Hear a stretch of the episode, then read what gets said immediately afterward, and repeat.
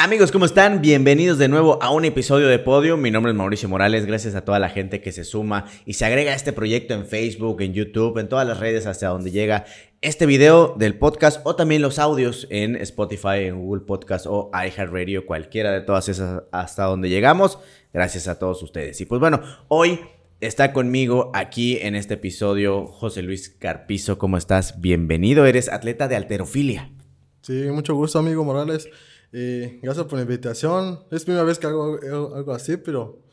No te preocupes, aquí vamos a, a, platicar y olvídate de las cámaras, olvídate de todo. Aquí nada más estamos platicando tú y yo. Y cuéntale a la gente, iniciemos con esta, con esta historia de este campeón, porque pues ya estás eh, como un campeón de, de, alterofilia, pero ¿cómo iniciaste?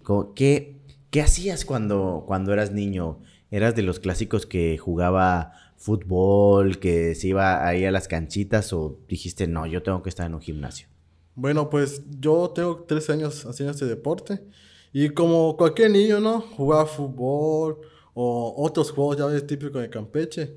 Pero a mí lo, lo que me diferencia de los demás es que a mí yo siempre tengo la curiosidad de levantar cosas. O sea, siempre me dio la curiosidad de levantar y sentirme fuerte. Ajá. Es algo de que siempre me gustó hacer.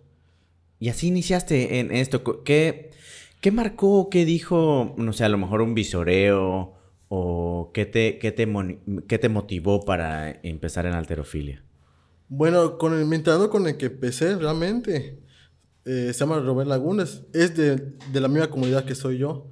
Y pues yo cuando iba a su casa veía sus medallas y, y me contaba de su experiencia, ¿no? Y ya fue que de ahí me empecé como que acercarme a lo que fue el deporte y agarrarle gusto. ¿De qué comunidad? De... San Agustín. La... Ajá. Y de ahí, pues bueno, por supuesto, entrar o iniciar en un deporte, llamémoslo hoy profesional, hay una gran diferencia. Porque estarás de acuerdo conmigo que empezar y hacerlo como hobby, como de manera recreacional, es diferente a lo que vives hoy de manera profesional. Sí, lo que pasa es que ya nosotros ya somos lo que se le dice alto rendimiento y es estar más, más centrado a lo que es entrenar. Tu entrenamiento es entrenamiento, no puedes hacer otra cosa que es entrenar. ¿Cómo empezaste en, esta etapa? Porque veías a, este entrenador y decías, ok, yo quiero llegar a ser como él, quiero tener medallas, quiero ser un, atleta reconocido. ¿Qué, ¿Qué pasaba por tu mente en ese momento? Pues lo que me llamó mucho la atención, la verdad, fueron sus medallas. Porque él, sus medallas lo tenía como que en su pared. Y eso me dio una curiosidad de, yo quiero tener igual una. Ajá. Y ahí fue donde me empecé a llamar la atención de, de querer hacer ese deporte. ¿Te involucraste, lo practicabas ahí? Eh, no, todavía no. Era un niño, un niño todavía de 8, 7 años, que empezaba a tener conocimiento de lo que fue levantamiento de pesas, pero aún no, no había hecho el deporte. ¿Y, y cómo, cómo empezaste a, a practicarlo? Bueno, cuando eh, mi entrenador ya deja de competir, ya él entra como entrenador y ya fue que me, que me invita, ¿no? Que si, como ya él, ya sabía que yo siempre le, le había dicho, entréname, entréname, mm. ya pues ya se dio la oportunidad de que ya puede entrenar, ¿no? Y ya fue que me empecé a entrenar y ahí fue que se dio. Se dio todo este descubrimiento, vamos a decir, porque a veces Tamayo me decía en una ocasión, eh, desde que tú veas a una persona cómo hace ciertos movimientos, ya sabes si tiene o no tiene madera. ¿Qué decía la gente de ti cuando empezaste a hacer los ejercicios? Ahí dijiste algo muy clave. La verdad, yo soy una persona fuerte, no lo voy a negar, soy un niño fuerte en esa edad y, y pues lo, tú, tú dijiste algo importante. Uno tiene, a veces se fija de sus características que hace que digas, este va a ser pesista o no. Yo tenía la fuerza, pero no tenía la flexibilidad. Yo era un niño gordito, duro, o sea, que estaba, que estaba duro en hacer unos movimientos. Eso era algo que, me, que no me dejaba sobresalir.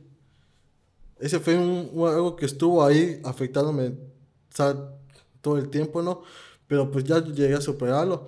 Pero en sí, en sí, no tenía todas las características para hacer este deporte. ¿Qué, ¿Cuáles son las características? de, hoy ya en ese conocimiento que tienes, ¿qué puedes decir? Ah, es, un alderofilia tiene que tener esto y esto y esto. Lo primero es tener la posición de la espalda, en lo que le dicen el cajón, o sea, que bajes y tengas la, estabilidad. Ese es otro. La flexibilidad de los brazos, que los puedas cruzar atrás de la cabeza. Son esos puntos importantes, la verdad. Más que nada, el cajón, que bajes y, no veas el equilibrio. Eso es algo que te piden mucho. Que a veces compararlo con un, con un bebé suena absurdo, pero realmente así creo que es. Son movimientos naturales que tenemos todos, pero conforme vamos creciendo se va perdiendo esa movilidad o flexibilidad que tenemos. Tú ves a un niño, yo lo veo con mi hijo, de repente se sienta a recoger algo o se inclina y hace un squat perfecto que digo, ¿cómo no tengo eso? O sea, vamos perdiendo eso en, la vida. Cuando, cuando vamos avanzando, ¿tú crees que a lo mejor el aumento de peso, a lo mejor las actividades, y es que van cambiando eso en nuestro, en nuestro día a día? Sí, la tiene mucho que ver. Igual no todos somos iguales. Cada quien persona tiene diferentes estereotipos, digamos. Hay niños que, que, son flexibles, pero no tienen fuerza. Y otros que son fuertes, pero no son flexibles. es uno o otro. No puedes tener las dos cualidades, digamos. ¿Y cómo fuiste desarrollando eso a lo que vemos hoy? ¿Cómo, cómo comenzó ese trabajo para, para convertirte en un alterista? pues, como te digo, mi primer, algo que no me dejaba avanzar fue eso, que era muy, un niño muy duro, pero pues me estuvieron trabajando mucho, mucho, mucho de la flexibilidad, la verdad. Eso fue algo que, que hizo que, me hizo que avanzara. Trabajar mucho la flexibilidad y mi técnica, ya que era un niño fuerte, pero no técnico y descoordinado. Ok. Sí. Y, todo eso, por supuesto, con el trabajo y la ayuda de los, de los entrenadores. Sí. La verdad, sí, trabajaron mucho conmigo al, principio para llegar a hacer esto, la verdad. Ese momento de llevar a la práctica en una competencia todo lo que veniste trabajando en cierto tiempo, ¿cómo te fue? Cuéntame esa, esa primera competencia que, que tuviste y enfrentarte a muchas personas que hacen lo mismo que tú vienes practicando. ¿Cómo, cómo lo sentiste? Pues la primera competencia, la verdad nunca se olvida, fue aquí en Campeche, fue en mi mismo estado, ¿no? Eliminarme con, con otros municipios, fue una experiencia, la verdad, muy bonita. Y como todos sabes, tu primera competencia, estás nervioso. Era un niño, fueron mis papás a verme y eso hace que te pueda más nervioso, la verdad. Pero como vas compitiendo y compitiendo, ya vas agarrando la experiencia hasta dominarlo. Ya a este punto, ya que en esa edad, yo no tengo, la verdad no tengo problemas en competir. No, no me pongo nervioso, no fallo casi los pesos, la verdad. Puedes hablar con mi entrenador y te puede decir, ¿cómo es que piso a competir? Te va a decir, eres chingón para competir. Te va a decir, él sabe competir. Pero, pero ese, esa primera competencia, vamos, vamos a, a, describir cómo, cómo fue que, que, llegaste. ¿Cuántos años tenías en esa primera competencia? Como unos 11, 12. 11, 12 años que llegaste y te enfrentas en un escenario, en un, en un, en un lugar donde van a estar todos haciendo lo mismo que tú vienes haciendo como, como hobby. ¿Cómo te sentiste esos primeros levantamientos? ¿Cómo, cómo fue esa competencia? Pues antes de, de, esa competencia como que nos van explicando, ¿no? ¿Qué tienes que hacer? ¿Qué no tienes que hacer? Ya ves que tenemos, tenemos diferentes reglas, así muy estrictas. Sí. En primero nos empiezan a enseñar qué no debemos hacer, qué sí debemos hacer. Y, ya como que entrenando, como que hacemos como que pequeñas competencias, ¿no? Como que para ver agarrando más poquito de confianza. Y, y ya eso como que hace que agarres un poquito de confianza, pero la verdad, llegando a la hora de competir, se, no sirve nada, se te va todo. Claro. Te pones muy nervioso y, y ya. Pero algo que realmente siento que sí me afectó es de que, ya ves que nosotros usamos unas licras. Sí a, ese, a todo niño eso lo mata. ¿Por? Porque no está acostumbrado a... O sea, como para un niño sentirse desnudo, ¿no? Estás, estás con la licra de competir. Cualquier niño que le preguntes, su primera competencia sea una licra, eso solamente lo pone nervioso. Que lo vea, no sé, como que lo cohibe. Pero así son las competencias, perdón, los entrenamientos, así son los entrenamientos con el traje oficial. Eh, sí, pero con una camisa y como ahí es solo la licra. Y ahí como que sí te cohibe. Eres un niño, o sea, te cohibes mucho. ¿Y qué sentiste, Teresa? También estabas cohibido. Sí, y luego sales y, y ves a la gente que te ve y más te, te cohibes. ¿Y ganaste ese día? No, quedé en segundo, la verdad. ¿Cuánto fue? ¿Recuerdas cuánto fue lo, lo que levantaste en ese momento? Como 80 y 100 kilos. Que era bastante en, en ese momento. Hoy, pues bueno, eso ha hecho que hoy tengas eh, récords nacionales y todo eso. Vamos a llegar a eso más adelante. Avanzas ese día, dices, me fue bien, tengo que seguir eh, en este deporte. ¿Quién, ¿Quién es el que marcaba en ti esa, esa regla de decir, tengo que seguir? ¿Tú mismo, tu familia, tu entrenador? Pues fíjate que era como que un grupo, ¿no? O sea, entre yo, mi entrenador y mi familia que me seguían apoyando, ¿no? De que decían, sí, tal vez no ganaste, pero pues a la próxima, ¿no?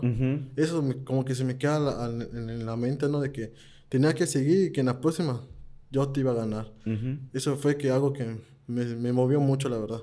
¿Ya tenías rivales en ese momento? Decir, le tengo que ganar a este. Sí, es, ese es lo que hizo que, que, que sea rápido, ¿no? De que lle- llegabas y no era el único, eran, eran muchos. Y, y como todo eso te obligaba a que tenías que seguir Sí, sí, sí. entrenando duro. ¿Quién es? Podemos saber quién, quién es ahorita. En- bueno, ahorita no, pero en ese momento, ¿quién era, Bueno. ¿quién era tu rival? Eh, en ese tiempo no, no, no sé, no sé cómo se llamaba, le decían Mr. Popo, Ajá. así le decían. Así le decían Popo. Como el de Dragon Ball. Sí. y otro que se llama Juan Garrido, era siendo mis rivales de siempre. ¿Y ya en algún momento ya les ganaste a esos? Sí, la verdad sí, sí me costó, porque me costó. Pone que en, en ese año perdí, ¿no? Y luego volví a competir y volví a perder. Y luego hubo una competencia que era clasificatorio para pasar a regional, ¿no? Y, y pone que en mi casa me lastimo, ¿no? El pie. Y, y pues no competí bien. Y como que sí me, me, me chivió, ¿no? De- el hecho de que, pues por cosas mías, no pude dar lo mejor de mí, ¿no? Y ya regreso lo- al próximo año. Y pues regreso con todo, la verdad, regresé muy, muy motivado. Y gané, llegué a la Olimpiada. Y me fui muy bien, la verdad. Competí con uno de, de Campeche. Que estábamos así. El de Campeche me ganó, obvio. Y ya en el- como los dos estábamos así pegados, nos, nos convocan a un Panamericano, Sub-15. Era tu primer Panamericano. Fue mi primera Olimpiada y mi primer Panamericano. Bien, bien, bien, bien. Y ya en el- lo que fue en el Panamericano, a mí me tocó ganarle a- al que me ganó, al campechano. El que ganó la Olimpiada, Ajá. aparte de la campechano, yo le, le gané en el Panamericano. Qué chingón. Todavía no eran de las marcas de, de récords que, que tienes hoy en día. Todavía estabas Sí. en el promedio, pero con los máximos. Sí, pero pues a lo que sea, sí hice una, una buena marca. Claro.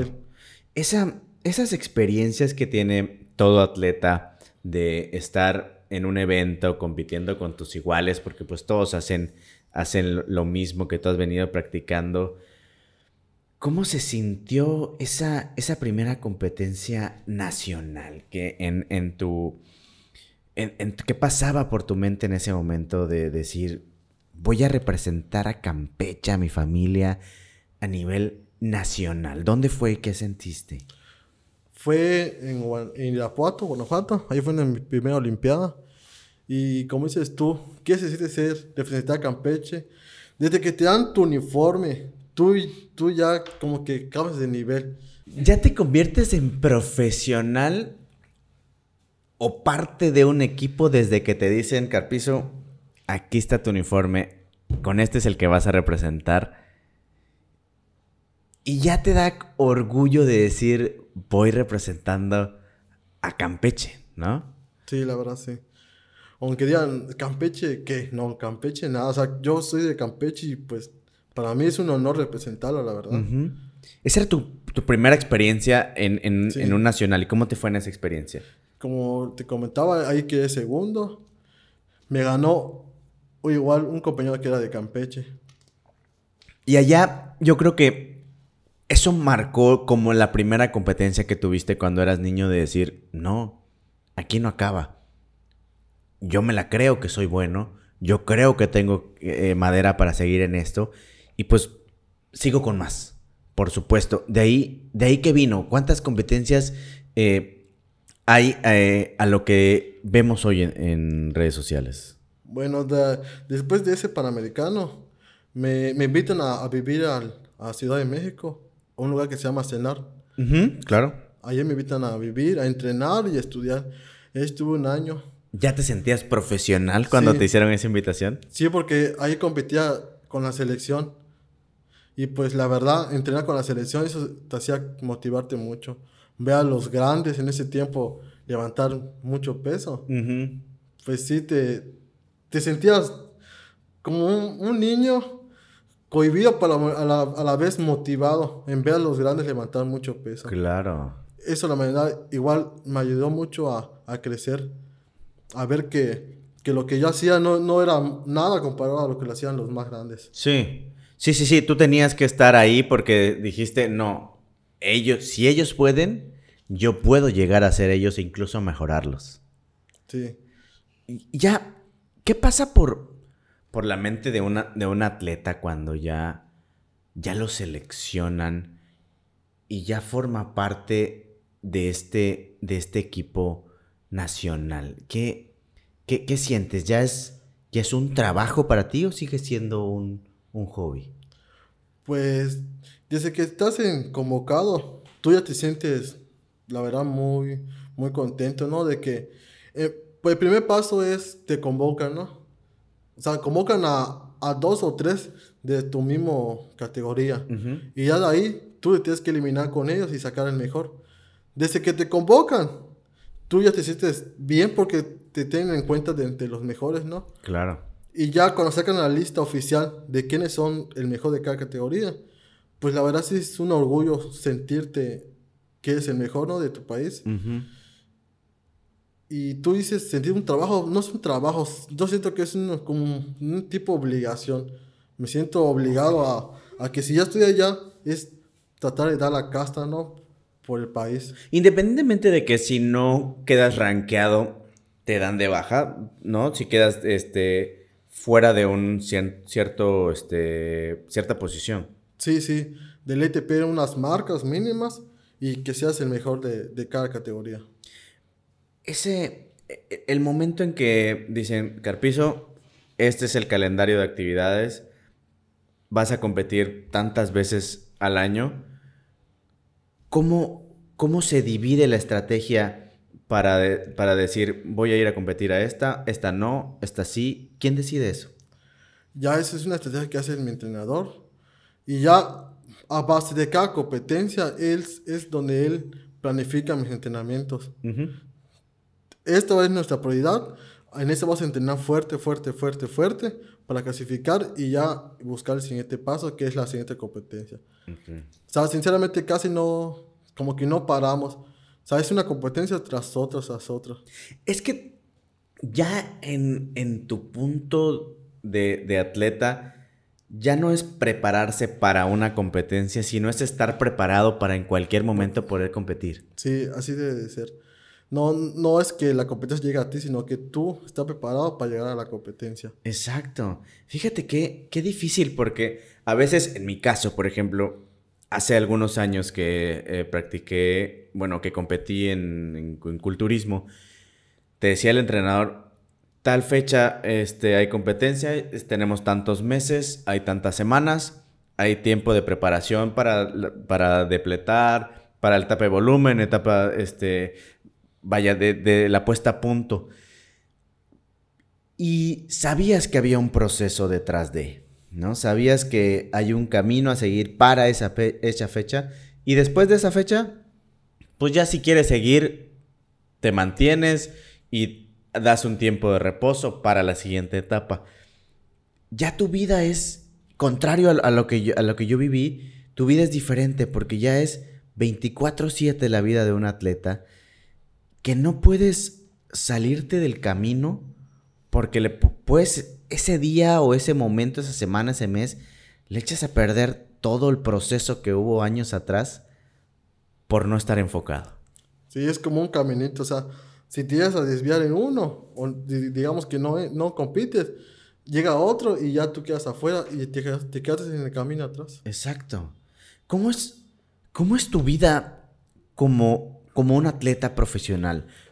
Porque yo creo que hay mucho detrás de, de un atleta que se dedica a eso, que vive de esto, a un atleta que lo hace de manera recreacional. ¿Tú cómo vives? ¿Cómo, cómo es tu alimentación? ¿Cómo es la cuestión de la escuela? ¿Cómo es la cuestión del trabajo? ¿Cómo, ¿Qué está alrededor de un atleta como tú? Bueno, a, a mi para, bueno, yo como persona, yo trabajo, ¿no? Como entrenador de iniciación de niños pequeños. Así que lo, lo que hago primera hora es dar clases, luego yo entrenar. De ahí, en las tardes, ya vienen las clases. Así que todo el día estoy ocupado. ¿Y, y tu alimentación cómo, cómo es? ¿De, de, de qué, qué hay en tu alimentación? Porque me imagino que debes estar muy alto en carbohidratos. Sí, la verdad, yo soy una persona que como mucha carne. Como mucha carne, la verdad. De- descríbeme un día de, de decir, a ver, en la, en la mañana como esto, al mediodía como esto, en la comida 3, 4, 5, ¿cómo se divide tu alimentación? Bueno, yo, en mi personal, no soy una persona que se cuida mucho la, la boca. No soy de que hace dietas. Yo sé de comer lo que sea, sinceramente sé lo que Lo sé de que haya. Lo que haya. Pero sí trato de, de comer bien. Sí. Es que ya entiendes, entiendo, entiendo lo, lo que me dices, porque a veces las personas cuando empiezan a hacer una, una dieta o un cambio de alimentación, se preocupan mucho de que, "Ay, no, no, esa no puedo porque tiene este, mucha pasta. No, no, eso no puedo porque son muchas tortillas. Yo creo que en el punto en el que estás, ya entiendes qué es necesario para ti.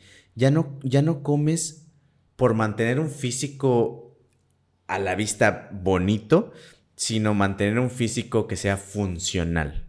Sí, allá tú dijiste algo muy clave. Yo no, no estoy de, de comer algo para verme bien. Yo como algo que me dé fuerzas.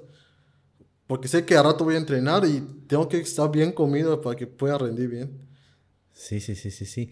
Ese, yo creo que ahorita decías lo, lo de los niños, ya eres un, un modelo a seguir pa- para estos niños y que cuando lleguen contigo les digas, yo llegué a esta competencia porque hice esto y esto y esto, y ya eres una inspiración para ellos. Sí, sí, la verdad, sí. Ellos, como ya ven, en- han visto varias competencias que he tenido. Pues, o sea, como todo me felicitan, ¿no? Y me dicen, profe, ¿yo cuándo voy a llegar ahí? Y ya yo de que, pues sí, tienes que entrenar, tienes muchas cosas. No solo decir ya voy y ya, ¿no? O sea, es un proceso largo, la verdad. ¿Qué pasó en, en- en ti o qué cambió en tu primera competencia fuera del país? Porque la gran mayoría de las competencias que tienen ustedes de alterofilia no son en México, sino son fuera del país.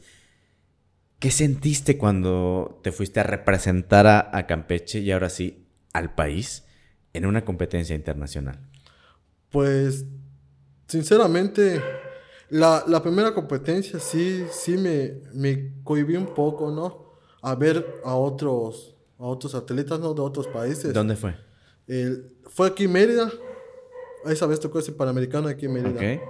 Y ya cuando salí del país fue en Lima, Perú. Ujú. Igual sí sentí un poquito de, de nervios, ¿no? Pero ya lo que fue de aquí en adelante, como hasta la última que estuve, que fue en Colombia, fíjate que no, que no me cohiben los, los veo otros atletas, la verdad. Porque, pues, a lo que sea, todos somos iguales, ¿no? Todos entrenamos. Así que, todos estamos entrenando para lo mismo, ¿no? Fíjate, e- e- es, eres muy sencillo y muy, muy humilde, pero detrás de ese comentario hay mucha fuerza, porque todos son iguales, todos hacen lo mismo, todos practican, todos hacen el clean, todos hacen el jerk, todos hacen eh, este, tipo de entrenamiento, pero tú eres el que tiene la marca o el récord nacional. ¿Cuándo fue es- esa marca de que tienes hasta ahorita? ¿En, en qué competencia estabas? Bueno, la primera vez que lo hice era juvenil, fue en, en, en Tokio, Japón. Ajá. Allá pesaba 85 kilogramos y hice 181 kilos en clean and jerk. Ese es el, el récord que, que Sí, tiene. es juvenil Ajá. en mi categoría. Ya pone que... No se ha roto. No, Porque cambiaron las categorías y pues la verdad no, no lo han hecho. Y ya ahorita, en mayores y ya en juvenil igual, lo más que he llegado a es 197 kilogramos. No se ha roto. No. No ha llegado alguien que diga, Carpizo, hazte a un lado porque esta marca la rompo yo. No, la verdad no, y pues tampoco quiero dejarla. que estuviste a punto. Esta, en esta competencia pasada de, de Colombia, estuviste a punto de romper tu propia marca y llegar a lo que, si tu marca no se ha roto, imagínate que tú mismo rompas la marca y tener un, un porcentaje, unos kilitos más arriba. Qué chingón hubiera sido. Cuenta, cuéntame esa experiencia. Bueno, aquí, aquí en México todos dicen, ¿no? De que, de que quieren que un mexicano haga 200 kilos pesando menos de 100. Eso es lo que pide todo México. Porque han llegado muchos de que lo han hecho, pues pesan arriba de 100 kilogramos. ¿no? Mexicanos. Mexicanos. Y lo que todos mexicanos dicen, ¿no? O profesores, la federación, de que quieren que eh, un mexicano haga 200 kilos pesando menos de 100. Ok. Y, y pone que yo estoy en ese ranking de pesar menos, pero no, no lo he hecho todavía. Que es fisiológicamente a lo mejor imposible. Si le metes la física te va a decir que no y metemos las fórmulas ahorita y no te va a cuadrar. Pero, ¿qué estás haciendo que no hacen los demás y te hace diferente para poder tener esas marcas? Pues ya de ahí entra lo que es mi entrenador Javier. Él la verdad es un... le- yo le digo el maestro de estrategia porque al momento de competir él hace muchas estrategias, ¿no? Para que ganemos medalla. Bueno, ya ese es otro punto. Pero, pero fíjate que en esa competencia cambiamos muchas cosas. Desde, desde que nos tiramos de aquí a ver esta competencia, ya nos habló con nosotros, ¿sabes qué? Vamos a hacer otro entrenamiento que va a ser muy diferente. Va a ser, le dice él, muy agresivo porque va a ser porcentajes altos. O sea que todos los días íbamos a tocar pesos altos, pesos altos, pesos altos, pesos altos. Y ya como que al momento de escuchar eso, como que sí, sí me metió miedo de que no hace que me lesione o no sé. Pero a, la- a lo- a lo largo del tiempo de que mi cuerpo se adaptó, se empezaron a ver los resultados. Ok. O sea, ahora entiendes que las estrategias a veces tú no, no crees que vayan a funcionar. Y dices, no, mi entrenador no, no entiende, no sabe. Pero él, él te está viendo y confía porque llevas un proceso con él y él te va a decir, no, es que tienes que levantar tanto y tú dices, no, no voy a poder. Sí puedes. Y ahí viene la estrategia. Sí, y como dice él, yo te puedo preparar para algo más, no para lo mismo que ya tienes. Claro. Y sí, sinceramente sí. Mejoré igual mis marcas personales. Yo tenía 145 kilos en arranque y hice 148. Ok. Tres kilitos son tres kilitos, kilitos, no, no, no está tan sencillo. Sí, y es una es un ejercicio que a mí sinceramente lo tengo malo, lo malo. Yo le digo que lo tengo malo porque lo que es el envión, sí soy un, un gallo. Sí. Pone que a, a mí en lo que es la selección en México me conocen por ser envionista. Ajá. Porque cuando digo envión es que voy a volar. El envío es el, es- el snatch. El envión es Killinger. El clean and jerk, ok. Y este, yo creo que ya tienes mucha experiencia con eso, pero nunca dejas de aprender. No. ¿Cómo, cómo es el proceso días o momentos antes de la competencia y durante la competencia con tu entrenador? ¿Cómo, cómo se arma esa estrategia al momento de decidir los pesos y cómo te trata de manera psicológica llegando a ese evento? Bueno, como, como te comento, o sea, primero sabemos cuál es la competencia y él hace una planificación a esa competencia Ujú. de, de cómo vas a entrenar, con qué volúmenes y todo. Ya una semana o dos semanas antes, él nos, nos tira a esos a, a los pesos con los que vamos a, a salir en la competencia. Ok, ya lo empiezan a practicar. Ajá. Lo- le, le damos a los pesos hasta dos, tres repeticiones, Ujú. como que para darnos seguridad. Ok. Ese es el primer punto. Darles a un peso de salida, así le, así le decimos. Ajá. Y ya con eso, ya momento de, de ir a competir, ya cuando ponen esos pesos, como que ya la confianza, ¿no? Porque ya les di- diste antes en entrenamiento. Bien. Ok, entonces, los pesos que vemos eh, el día de la competencia con el que vas a iniciar ya está súper practicado. Lo que a lo mejor y no está practicado es el último peso. Sí. Posiblemente. Sí, lo que es el primero, tú, como te dicen, el, el primero no se falla, así nos dicen. El primero no se falla porque es donde tú ya entras al juego y donde ahí ya pueden hacer ellos estrategia para tu segundo movimiento. Y ya lo que es el tercero, ya es, muchas veces es tu máximo o es más de tu máximo. Ok. Como lo conocemos comúnmente como el PR. ¿Cuál es tu PR entonces ahorita? Mi PR es, ya ahorita es 148 y 197. Bien. Digo que hoy, bajándolo ahí, ya no nos vayamos a los nacionales.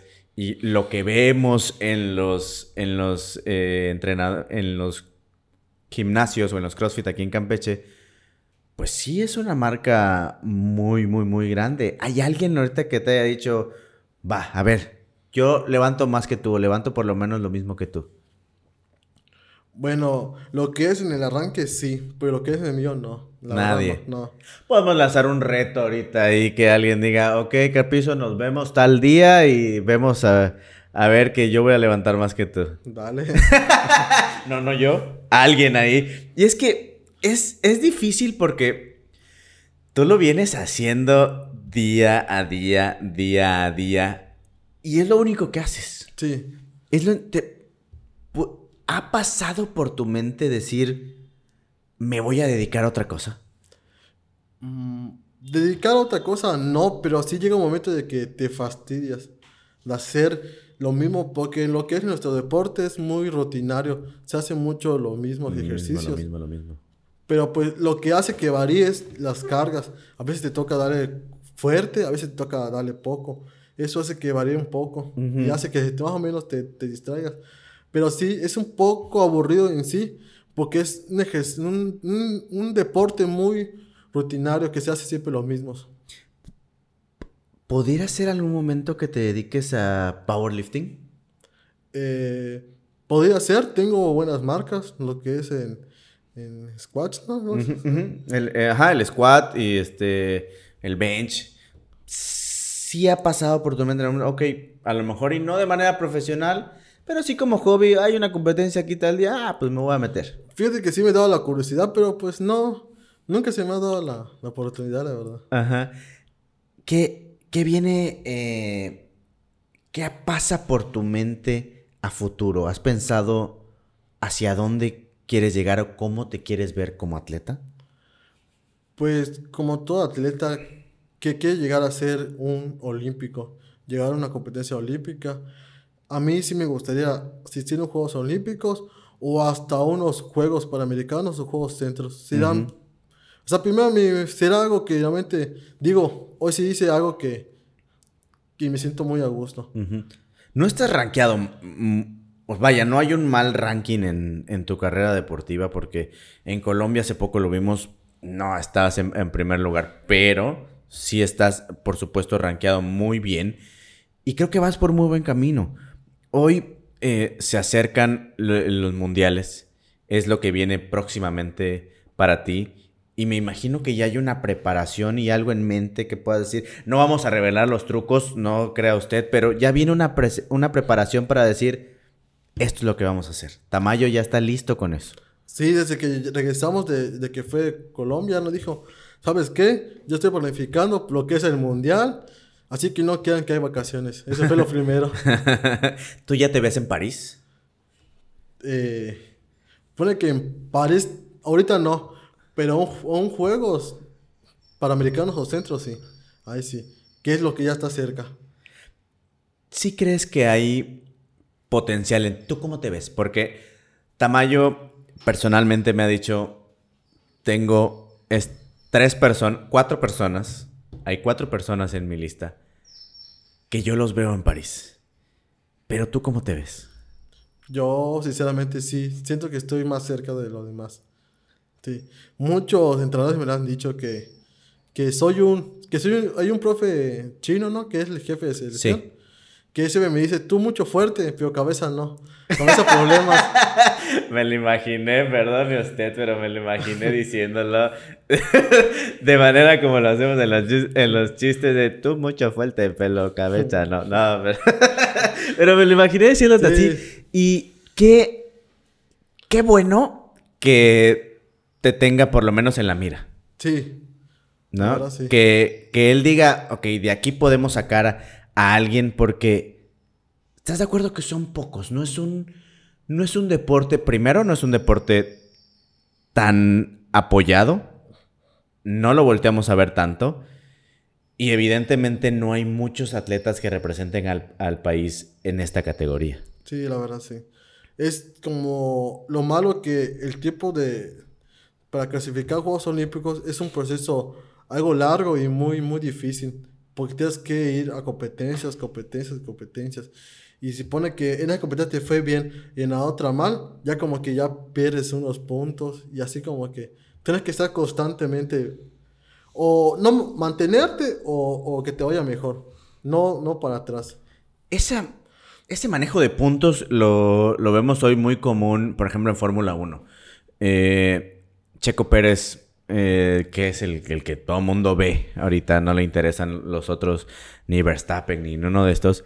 Pero dicen, ah, es que lleva tantos puntos y en la siguiente carrera si la gana va a sumar tantos puntos y sube a este lugar. Pero bueno, si viene este y pierde, ya pierde tantos puntos. Y vas en una, una, este, una sumatoria, de una resta y todo esto.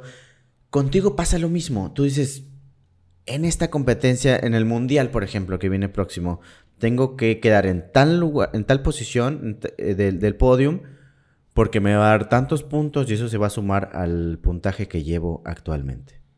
Sí, ya, ya de ley me piden que en ese mundial, para que ya pueda hacer puntos para los Juegos Olímpicos, quedarme entre los 10 mejores.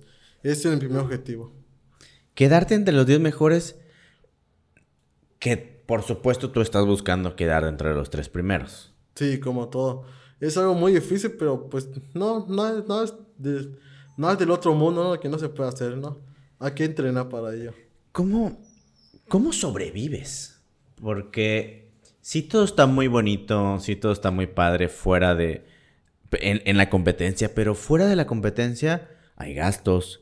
Tienes que comprar tus zapatos, tienes que comprar tu ropa, tienes que comer. ¿Cómo, cómo sobrevives a... Eh, ¿Cómo sobrevive un atleta? Bueno, yo en lo particular tengo becas, ¿no? Lo que es del Estado, que no es mucho. Igual tengo el apoyo por ser entrenador, tengo ese apoyo, ¿no?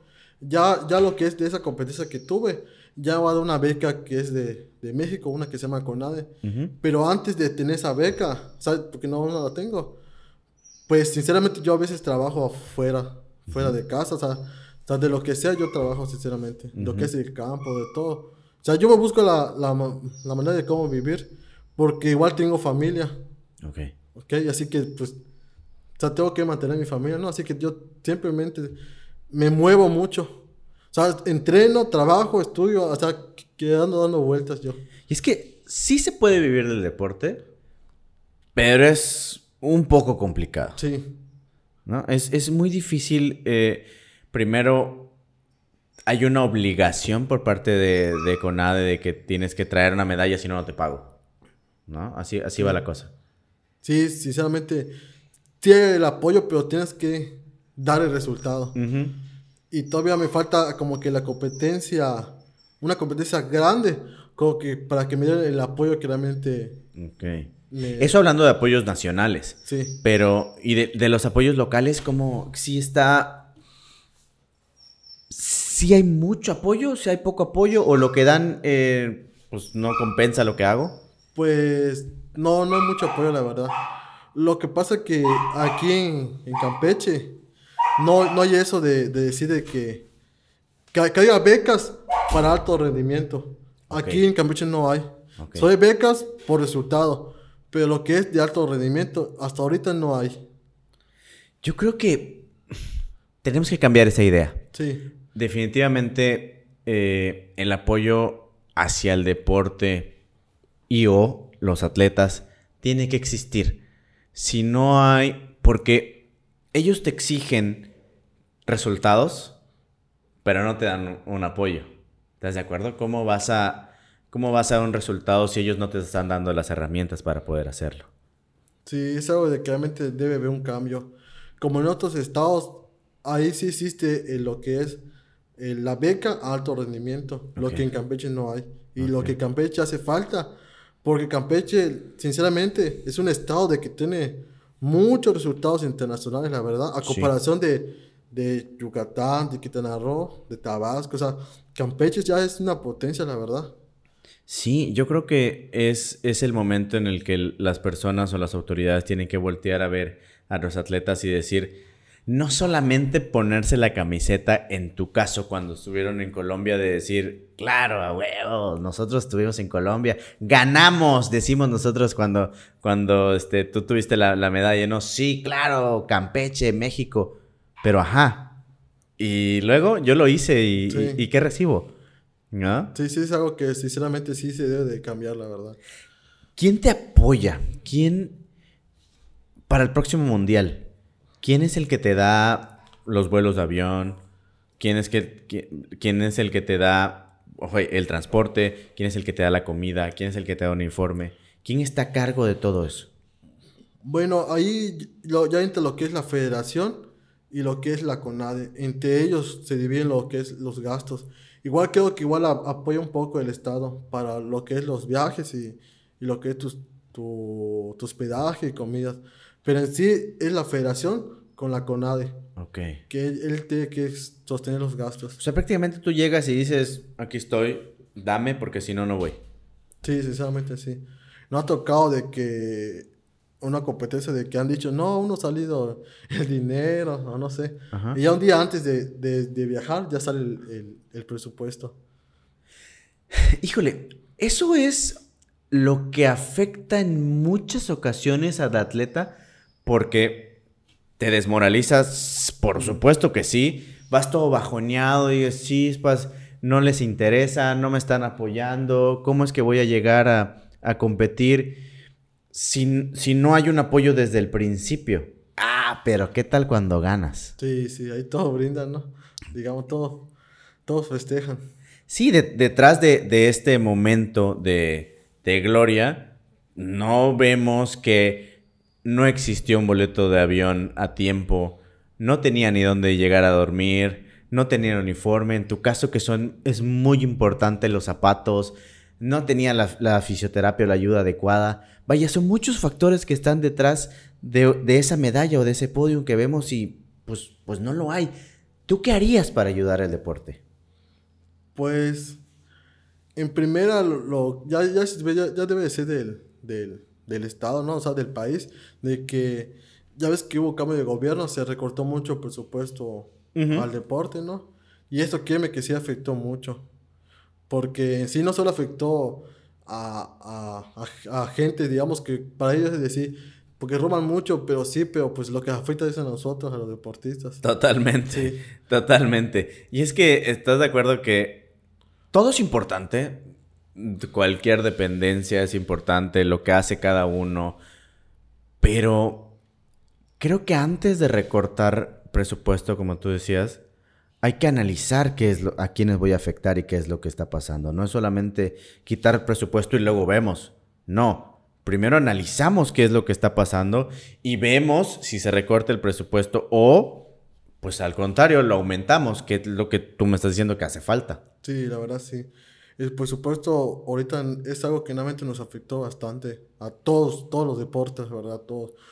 Ha, llegado casos de que pone que hay, hay, una competencia a tal fecha y ya la uno dice, no, ya no vamos a ir porque no nos sale el presupuesto. No. mejor lo vamos a hacer el presupuesto para la otra. Así, sí nos tocó la verdad. Digo, puede ser que tenga, no nos metamos en las instalaciones porque ahí sí son buenas o son malas, no lo voy a decir, pero sí es igual de importante tener unas instalaciones adecuadas, correctas, con una inversión necesaria, pero pues también hay que pensar en lo que sucede fuera del, área de entrenamiento, porque no todo, queda, no todo queda ahí. Ok, Carpizo se está preparando, Carpizo tiene buenos levantamientos, tiene buena técnica, ya está listo para competir, ya lo hicimos, chido. Y luego, ¿cómo lo llevo a las competencias? ¿Cómo lo inscribo? cómo lo alimento. Es todo un proceso alrededor del Sí. atleta. Sí, no solo es decir, ya entrené y ya no. Eh, te da que ver si sale lo para el viaje, si vamos a la competencia. Sí, sí nos tocaba a veces de que nos digan, hay una competencia a tal fecha. No, ya no vamos a ir. Y así como que, ah, está bien. Pero solo dependes del gobierno. O sea, alguien, cualquier empresa que se, se pueda acercar a ti y decir, Carpizo, aquí está. No, si se puede, mejor. Ok, verdad, ok. Muy agradecido si, si hubiera un apoyo, la verdad. No hay una exclusividad con decir, no, yo soy del gobierno y nadie se puede meter con, con, Mm. con el apoyo. No, para nada, la verdad. Lo que le hace falta es patrocinadores, digamos. Ok. Bien, yo creo que esta plataforma, como muchas, sirve para que la gente los vea y diga, ah, ya entendí. Sí tienen el apoyo, sí hay recurso, no es suficiente, necesitan un poco más y pues ahí les va esto, ¿no? Sí, aunque sea competencias nacionales, un apoyo es un apoyo, la verdad, te ayuda en lo que sea. Excelente. Oye, ¿qué viene próximamente? Me dijiste el mundial y dón- dónde va a ser, cómo te vamos a ver, qué onda. Eh, el mundial es en diciembre, hasta ahorita no, no te han dicho. Es en Bogotá, Colombia otra vez. Pero a ese sí vas. Ahí está. y pues, primero tenemos un clasificatorio. Ajá. Primero, como te comentaba, primero nos tenemos que eliminar aquí en México para sacar al mejor. Y los, de- los mejores son los que representan al país. Ok. Que es en octubre en San Luis Potosí. En octubre en San Luis Potosí te vamos a estar viendo en tus redes sociales que vas a estar compitiendo y por supuesto vas a tener la medalla de primer lugar. Claro. ¿Quién es, quién es el rival? Eh, pues es lo que estamos viendo, a ver quién, quién se quiere venir. De ley, uno de Sinaloa, de Veracruz. Ajá. Hay muchos que quedan en mi cabeza, la verdad. Pero no va a ser así porque No, aquí no. está el del récord nacional. Muchas gracias Caprizo por haber estado aquí en Podium y por supuesto que, que vengan más éxitos para ti. Gracias, amigo, y gracias por la invitación. No, un placer. Y gracias a ustedes por haber visto este episodio o lo posiblemente lo escucharon cualquiera de las plataformas hasta donde llega este podcast. Mi nombre es Mauricio Morales y recuerda que la próxima semana nos vemos o nos escuchamos con otro episodio.